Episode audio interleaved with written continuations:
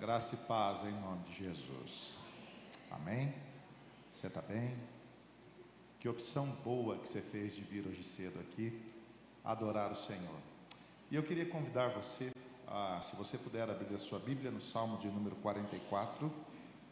Salmo de número 44. Para você que está nos visitando hoje, aqui na Igreja Presbiteriana da Penha, você é sempre bem-vindo. Você é sempre bem-vindo. Ah, você teve um grupo ali da integração que abraçou você, que anotou o seu nome, que disse bem-vindo a você. Nós temos um boletim informativo na nossa igreja que conta um pouquinho das nossas atividades, tem uma pastoral muito bem escrita ali para você poder ler. E há duas coisas que nós fazemos nos nossos cultos aqui na Penha. O primeiro é que todo domingo de manhã nós expomos a palavra de Deus sequencialmente. Né? Nós estamos agora, esse ano todo, expondo ah, o livro dos Salmos. Já estamos no Salmo 44. E nos cultos vespertinos, nos cultos da tarde barra noite, que acontecem às 18 horas aqui todos os domingos, nós temos temas voltados para esse tema anual que é o amor. O amor de Deus. Nesse mês, encerrando hoje à noite, o pastor Tom irá pregar hoje à noite o tema O amor que acolhe. Então, de manhã temos os salmos e de noite os temas, e sempre assim para podermos ser edificados pela palavra do nosso Deus. A dinâmica do sermão hoje, eu vou lendo e explicando o texto. O texto é um pouco longo, então, para nós ganharmos tempo, ao invés de eu ler o texto e ler de novo, a gente vai lendo junto e eu peço que você mantenha a sua Bíblia aberta e assim nós vamos estudando a palavra do nosso Deus. Eu vou pedir então para que nós possamos orar e pedir a iluminação do Santo Espírito sobre as nossas vidas em nome de Jesus. Deus amado, a tua palavra, Senhor, está aberta diante de nós. Abre, Senhor, o teu livro no nosso coração, ó Pai. Que nessa manhã gloriosa do dia do Senhor, ó Pai, o teu poder e a tua graça possam repousar sobre o nosso coração de maneira nova, como orvalho, Senhor, que desce e molha a relva a tua palavra, Senhor, possa inundar o nosso coração. E o Senhor possa falar à nossa alma coisas que apenas o Senhor tem o poder para falar, ó Pai. É o que nós oramos em nome de Jesus. Amém. A mensagem de hoje é muito simples. O povo de Deus, o povo de Israel, é um povo voltado para Deus, temente a Deus. Contudo, é um povo que enfrenta sofrimentos, que os fazem muitas vezes pensar que Deus está longe. Este salmo nos ensina como lidar com o silêncio de Deus, como lidar com essa dicotomia, esse paradoxo na vida, que é ser crente, mas ainda assim sofrer. Ser temente a Deus, obedecer a Deus, buscar a Deus, ler a palavra de Deus, ser um homem e uma mulher de oração, educar os filhos nos caminhos do Senhor, mas ainda assim sofrer desastres na vida. Como é que a gente lida com o sofrimento? Como é que a gente lida com as ambiguidades da vida? Como é que a gente lida com as, com as notícias que não são tão palatáveis? não tão fáceis assim de digerir. Como é que a gente lida com essas notícias ruins, mesmo crendo no Senhor, sem perder a fé, sem desanimar, sem perder o caminho do Senhor dos nossos olhos? Há dois livros que chamam muito minha atenção na questão do sofrimento. Um deles é o livro do Dr. Larry Crabb, um dos maiores psicólogos cristãos que eu conheço, eu gosto muito de ler, Larry Crabb, ele é um psicólogo, é presbiteriano, é, foi por muitos anos membro da igreja presbiteriana em Boca Raton, da nossa igreja na Flórida. Ah, e uma das coisas que, um dos livros que o Dr. Larry Crabb escreve é Sonhos Despedaçados. O que nós fazemos quando os nossos sonhos são despedaçados? Quando está tudo bem, mas o diagnóstico diz é câncer. Quando está tudo bem e o filho liga e diz: Eu me separei da minha esposa, pai, mãe. Quando está tudo bem e vem o desemprego, e o novo emprego não chega, e a crise financeira assola a casa, e aquela casa não é uma casa de gente qualquer, é uma casa de gente crente, de gente temente a Deus. Um outro livro do Dr. Larry Crabb é o livro Chega de Regras. Um livro pesado, mas ao mesmo tempo realista, que fala de crentes que fizeram tudo certo e a vida deu errado.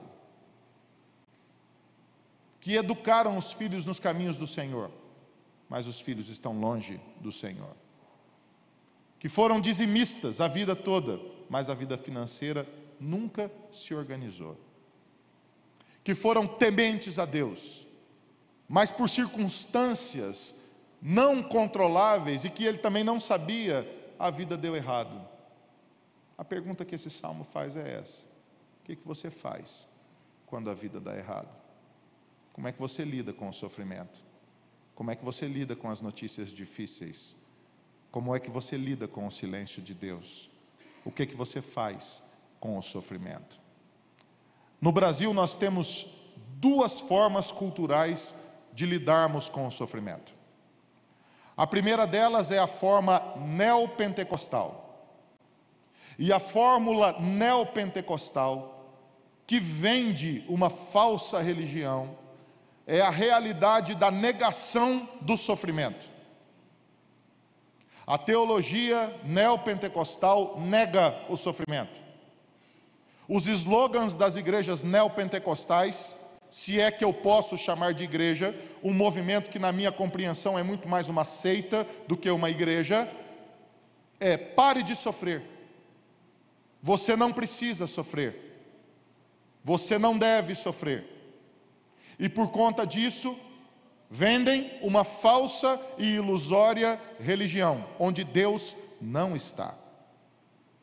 O sofrimento faz parte da vida.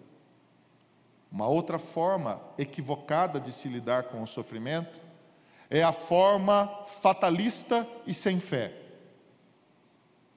É aquela teologia que diz: é para ser assim mesmo. Então se conforme com o sofrimento. Não é disso que eu estou falando nessa manhã. Você não foi criado para o sofrimento. O sofrimento não é a última palavra na sua vida. Você não foi criado para sofrer. E apesar de você não negar o sofrimento, você precisa aprender a lidar com o sofrimento. Porque você foi criado para a glória de Deus. O fim último da sua vida não é o sofrimento. O fim último da sua vida não é a morte. O fim último da sua vida não é a enfermidade. O fim último da sua vida não é a má notícia. O fim último da sua vida não é a separação de Deus, mas é a presença gloriosa de Deus que lhe leva para o céu. O fim último da sua vida é a glória de Deus. E se você foi criado para a glória de Deus e não para o sofrimento, mas enquanto você lida com este corpo do pecado, enquanto você lida com essa cultura sem Deus, enquanto você lida no mundo com estas hostes malignas que influenciam a cultura, o coração das pessoas, a pergunta é: o que o crente faz com isso? Há três movimentos que esse salmo faz. O salmo começa a nos ensinar a olhar para a glória de Deus, para a narrativa da palavra de Deus, para a história do amor de Deus para com o seu povo. O texto começa a dizer: Ouvimos, ó Deus, com os próprios ouvidos. Nossos pais nos têm contado o que outrora fizeste em seus dias, como por tuas próprias mãos desapossaste as nações e os estabeleceste, oprimiste os povos e aos pais deste largueza, pois não foi por sua espada que possuíram a terra, e nem foi por seu braço que lhes deu vitória, e sim por tua destra, o teu braço e o fulgor do teu rosto, porque te agradaste deles. O povo olha para o passado e ele encontra no passado o poder de Deus. Ele encontra no passado o fulgor do rosto de Deus. Ele encontra no passado a mão poderosa de Deus que os conduziu do Egito para a terra prometida, que os livrou da escravidão de Faraó, que os livrou do jugo de Satanás, que os livrou do impedimento de adorar a Deus e os levou para Canaã. E Canaã foi conquistada não pela engenhosidade de um general, não pela estratégia de um exército, não pela força bélica de um povo que havia descoberto uma arma invencível, mas Jericó foi conquistada por um povo simples que obedeceu à voz de Deus e que marchou em volta daquele muro, adorando ao Senhor. E o Yavet Sebaot, o Deus dos exércitos, o Deus da batalha, derrubou a muralha. E cidade por cidade, Deus foi estabelecendo o povo na terra prometida, e eles conquistaram a terra pelo poder de Deus. Eles comeram do fruto de plantações que eles não plantaram, eles compraram com o dinheiro que eles não ganharam. Eles avançaram, não pelo poder da sua mão, mas pelo poder do Senhor. O povo sabia, se lembrava dos poderosos atos de Deus no passado. Essas histórias eram ensinadas de pais para filhos em casa. As crianças, elas se assentavam e pediam para os pais: nos conte a história de Deus. E quando os pais contavam a história de Deus, eles não contavam a história de um Deus etéreo, de um Deus que é uma ideia, de um Deus que é um discurso, mas eles contavam a história dos atos poderosos de Deus na história. Deus nos livrou, Deus derramou a sua mão de poder, Deus fez brilhar o seu rosto e revelou a sua glória. Não foi a nossa espada, filho, foi a mão poderosa de Deus. O salmo continua a desdobrar, e no versículo 4 ele ensina assim: Tu és o meu rei, ó Deus, ordena a vitória de Jacó ordena a vitória de Jacó. Ele olha agora para o presente. E o que ele começa a perceber? Que Deus ainda é Deus. Que toda vitória não pertence ao povo, mas pertence a Deus. Que é Deus quem ordena a sua vitória sobre o seu povo. O versículo 5 em diante vai dizer: Com teu auxílio vencemos os nossos inimigos, em teu nome calculamos cal, calçamos os pés os que se levantam contra nós.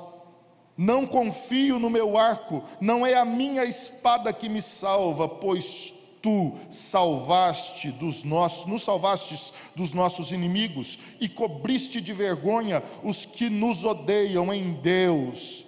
Nos temos gloriado continuamente e para sempre louvaremos o teu nome. Deus do passado, Deus do presente. Se o salmo terminasse aqui, queridos, este seria não um salmo de lamento, mas seria um salmo de triunfo. É uma conexão óbvia. O Deus que já fez, faz de novo.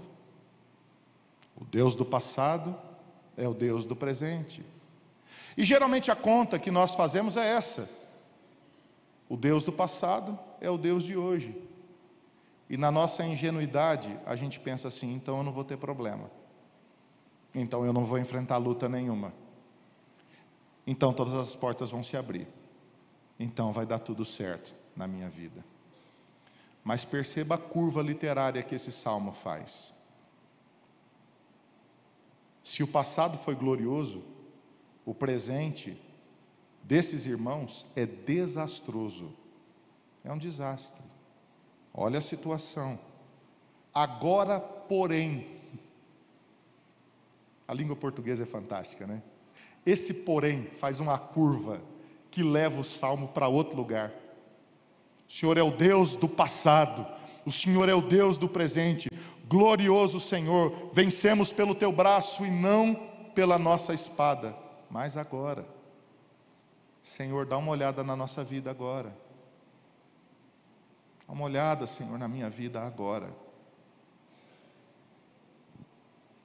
Tu nos lançaste fora e nos expuseste à vergonha, e já não sais com os nossos exércitos. exércitos. Tudo era bom, Senhor, mas agora o Senhor não está conosco mais. Sofonias, o Senhor Deus está no meio de ti. O Yavet Sebaot, o Deus dos exércitos que vai com o povo na batalha. O povo vai para a guerra, mas ele tem a plena convicção de que não é um rei que está à frente da batalha, é o próprio Deus, é Gideão.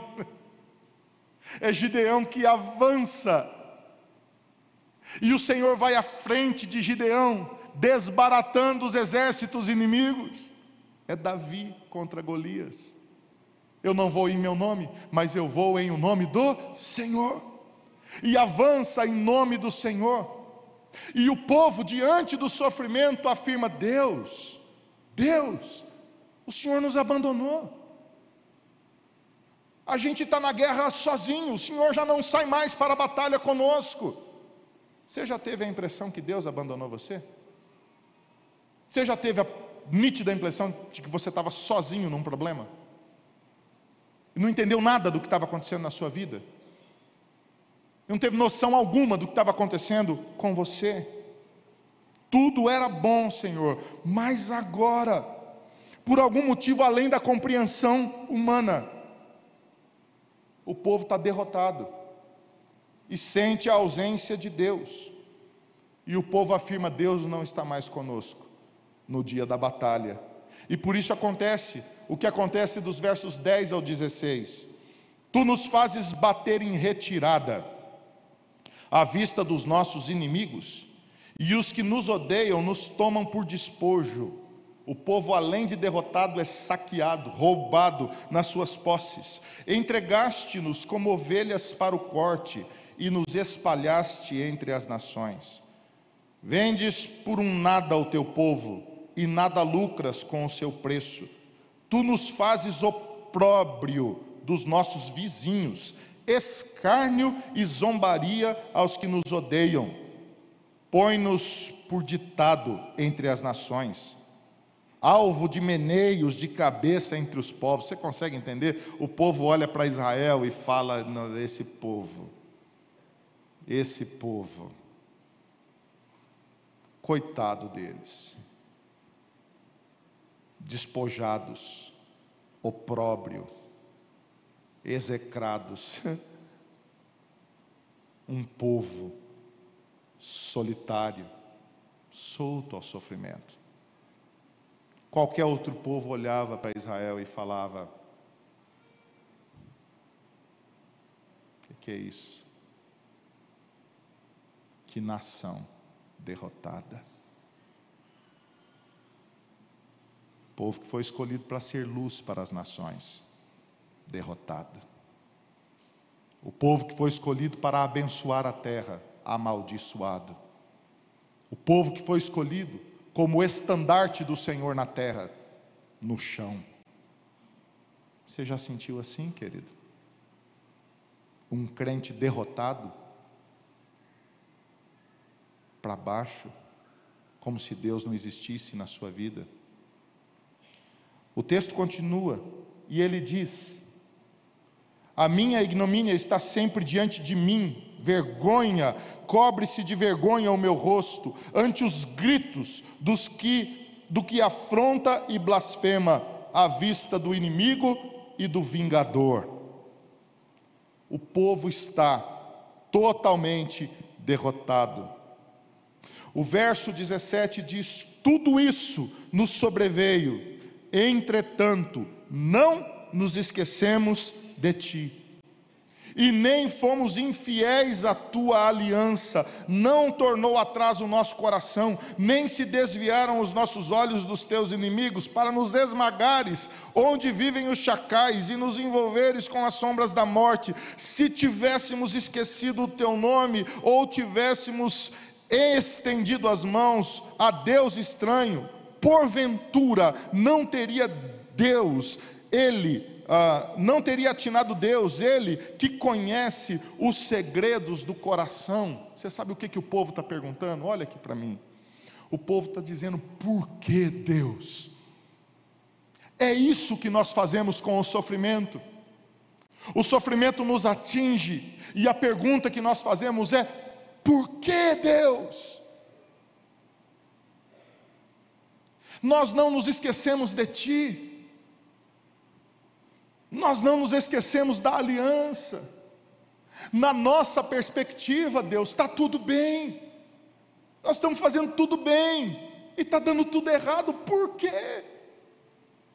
É o casal que tenta engravidar, e o sonho é ter um filho, eles fazem um tratamento, dois tratamentos, três tratamentos, gastam recursos, investem a vida, tudo parece que vai bem, mas o tratamento não funciona, o filho não vem. Passam-se dez anos, aquele casal que antes tinha 25, 28 anos, agora tem 35, 38 anos. Todas as janelas de possibilidade para aquela jovem senhora engravidar estão se fechando. O sonho de ter um filho, de ter vários filhos, agora é o sonho de ter pelo menos um filho. E a oração antes que era cheia de esperança, agora é cheia de desespero. Deus, por que a gente não engravida? Deus, por que, que as coisas não dão certo? É o jovem que começa a vida cheio de sonhos, temente a Deus, e ele tenta na sua profissão ser o melhor que ele pode, mas a vida vai passando e ele vai descobrindo que o mercado de trabalho é muito mais duro do que ele imaginava, é muito mais complexo do que ele imaginava, e a vida vai dando errado e vai não funcionando, não funcionando, e ele vai chegando na meia idade e ele percebe que a sua vida não foi para frente da forma que ele gostaria, e ele temente a Deus, volta-se para o Senhor e pergunta: por que Deus? Por que Deus? Quantas vezes você já não perguntou por que Deus isso acontece comigo? Por que Deus que isso não vai para frente na minha vida? Por que Deus que isso não funciona na minha vida? Por que Deus que a minha mente não compreende isso? Por que Deus eu sofro tanto? Só o seu coração sabe quantas vezes você perguntou por que Deus? Por que Deus? Por que Deus? Você sabe por que, que eu amo o livro dos Salmos? Porque ele desnuda a alma humana o salmista não tem medo nenhum de olhar para Deus e falar: por quê? Por quê? Você não deve ter medo de orar ao Senhor e desnudar a sua alma diante do Senhor. E sair da superficialidade e olhar para o mais profundo do seu coração e pedir a Deus: Deus, revela aqui a tua graça cura o meu coração de toda a insatisfação por causa do sofrimento, porque o Senhor me criou, foi para a tua glória, não foi para o sofrimento. Revela a tua glória. O que esse salmo ensina é a exemplo do título do livro do John Piper, quando ele mesmo enfrentou um câncer, é não desperdice o seu sofrimento. Não desperdice o seu câncer. Não desperdice a má notícia, não desperdice o que deu errado, porque tudo o que deu errado na sua vida é para construir a imagem de Cristo em você. Por que Deus? Para que Cristo seja revelado. Por que Deus? Para que você cresça a imagem de Cristo. E o sofrimento forja em você um homem e uma mulher firmes em Deus para que você aprenda a viver hoje na perspectiva da coroa da vida eterna, da vida que está prometida por Cristo. Por isso, os sofrimentos hoje serão muito menores do que a glória de Cristo que está proposta. A resposta para tudo isso começa no versículo 22. O versículo 22 ensina assim: Mas por amor de ti, somos entregues à morte continuamente, e somos considerados como ovelha para o matadouro. Você lembra onde é que está esse texto no Novo Testamento? Abra comigo em Romanos 8. E nada melhor do que a Bíblia interpretar a própria Bíblia. E nós ouvirmos o que o apóstolo Paulo entendeu desse texto. E como ele leu esse texto na perspectiva de Cristo. Romanos 8, 36. Ensina assim: como está escrito, por amor de ti somos entregues à morte todo dia, e fomos considerados como ovelhas para o matadouro. E aí então Paulo continua: em todas essas coisas, porém. Você consegue perceber? Deus é glorioso, porém o sofrimento. Em todas as coisas sofremos, somos como ovelhas entregues ao matador. O mundo é o matadouro. O diabo é o matador, o pecado é o matador. Nós lidamos com isso todo dia.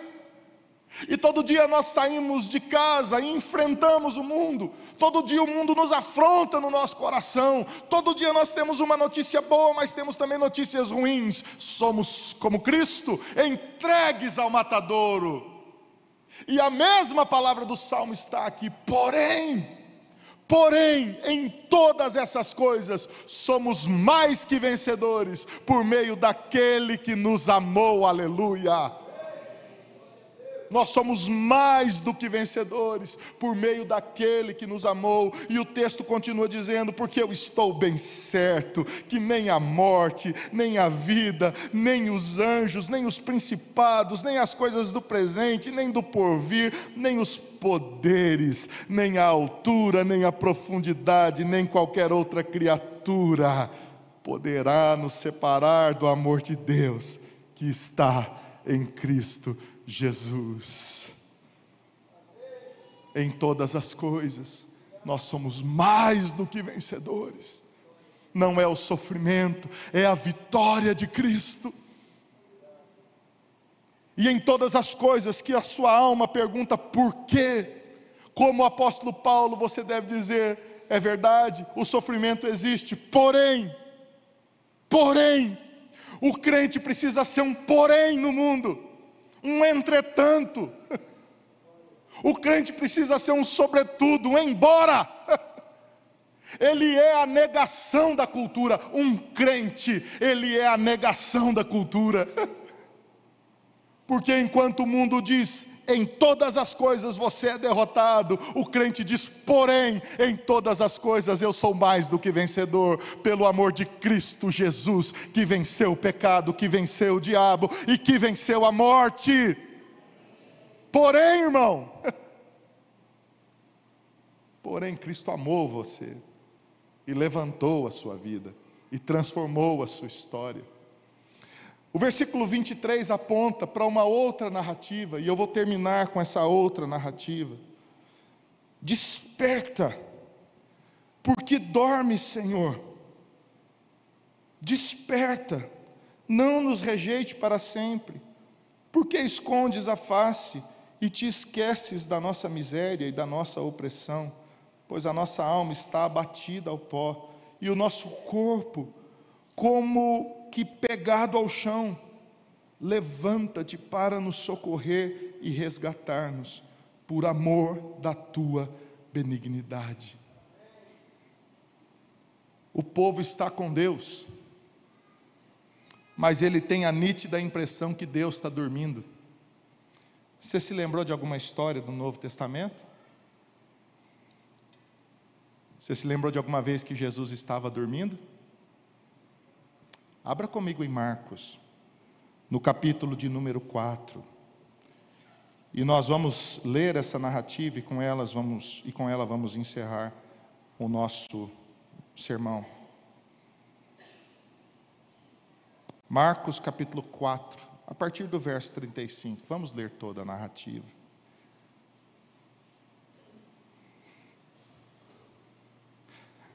Deus está perto mas está em silêncio. O silêncio de Deus confunde o povo. E o povo fala: Deus, acorda, acorda. Olha que lindo o texto. Naquele dia, sendo já tarde, disse-lhe Jesus: Passemos para outra margem. E eles, despedindo a multidão, o levaram, assim como estava no barco, e outros barcos o seguiam. Aqui é a sua vida e a minha vida, no versículo 37. Ora, levantou-se um grande temporal de vento, e as ondas se arremessavam contra o barco, de modo que o mesmo já estava a encher-se d'água. Os discípulos estão desesperados. O barco está para naufragar, enchendo-se d'água. Já não está dando certo a vida. E o interessante é que Jesus, no versículo 38, estava na popa, dormindo sobre o travesseiro. Eles o despertaram e lhes disseram: Mestre, mestre, não te importa que pereçamos? Jesus está presente, mas falta fé no coração dos discípulos. Jesus está presente, mas o medo da morte é maior do que a alegria e a confiança na presença de Jesus. A sua vida é assim também. Às vezes você é crente, você crê no Senhor, mas o medo da vida, o medo dos embates, o medo das tragédias, o medo do sofrimento se agiganta e ele se torna maior do que a presença de Jesus. E a gente começa a pedir a Deus os presentes de Deus e deixa de se alegrar com a presença de Deus. E a gente quer as coisas de Deus e deixa de se alegrar com o Deus das coisas. Será que o Senhor não se importa, Deus, que a gente morra? Desperta, Deus, faz alguma coisa. E ele despertando, olha o poder de Jesus, querido. Repreendeu o vento.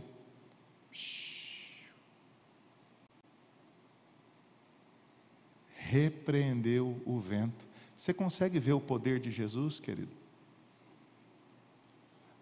Aquieta e o vento se calou.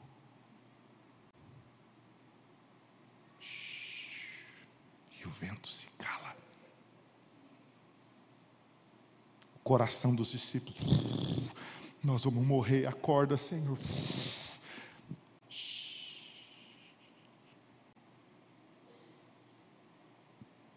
Você consegue entender o poder de Jesus?